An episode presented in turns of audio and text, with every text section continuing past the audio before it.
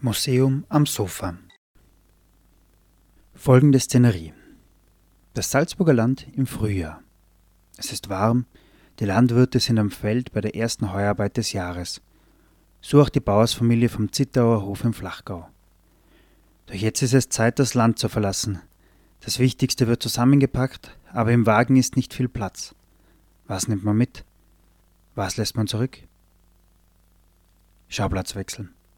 Vereinigte Staaten ein paar Jahre später. Unsere Familie sitzt um den Tisch, man denkt zurück an die Zeit in Salzburg.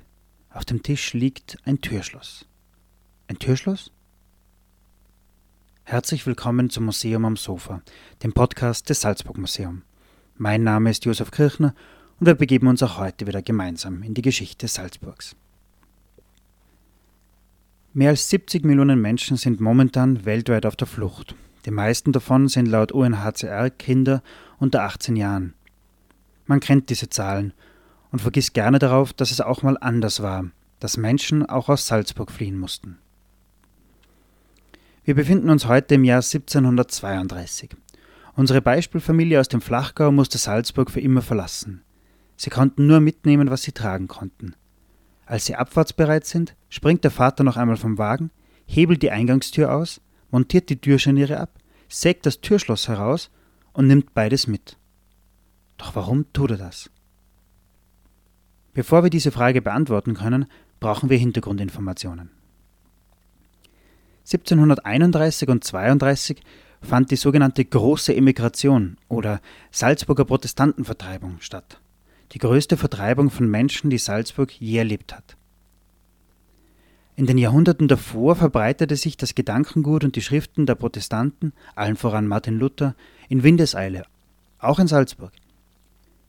Die Bischöfe hatten verständlicherweise das Anliegen, ihr Herrschaftsgebiet wieder zu rekatholisieren und laut Augsburger Religionsfrieden auch das Recht dazu. Wir erinnern uns, cuius regio, eus religio, wessen Herrschaftsgebiet, dessen Religion. Die Liste der Erzbischöfe, die Maßnahmen gegen die protestantische Bevölkerung gesetzt haben, ist lang. Unter ihnen sind Matthäus Lang von Wellenburg, Wolf Dietrich von Reitenau, Markus Sittikus von Hohenems, Max Gandalf von Kurenburg, Franz Anton von Harrach und so weiter. Als Reaktion darauf ziehen sich die Gläubigen in ihre vier Wände zurück und lebten ihren Glauben zu Hause.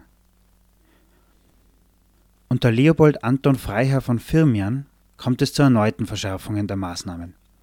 Er ist ab 1727 Fürsterzbischof von Salzburg. Zu dieser Zeit lebten noch sehr viele Protestanten im Land. Insbesondere unter den Bergarbeitern und den Landwirten war der Anteil hoch. Spione in der Bevölkerung wurden eingesetzt, um auch den kleinsten Verdacht zu melden. Verdächtige Personen wurden verhaftet, vernommen und einige Stunden, Tage oder sogar Monate inhaftiert. Im Juli 1731 treffen sich Protestanten aus allen Gauen Salzburg, um ein gemeinsames Vorgehen gegen die Unterdrückung zu besprechen und ein gemeinsames Glaubensbekenntnis zu verfassen. Erzbischof Firmian unterstellte dem Treffen in Schwarzach, die Bauern hätten sich gegen ihn verschworen und schürte so die Angst vor einem drohenden Aufstand. Plötzlich ging es nicht mehr um die Religion. Die Protestantinnen sollten wegen Staatsgefährdung vertrieben werden. In den folgenden Monaten werden die Schikanen noch einmal intensiviert. Es ging darum, Beweise zu sammeln. Am 31. Oktober 1731, am Reformationstag, wurde das Emigrationspatent verlesen. In diesem wurde Folgendes verhängt. Alle Protestantinnen müssen das Land verlassen und dürfen nie wiederkehren. Kinder bis zwölf Jahre müssen bleiben. Zehn Prozent des Vermögens werden bei der Ausreise eingezogen.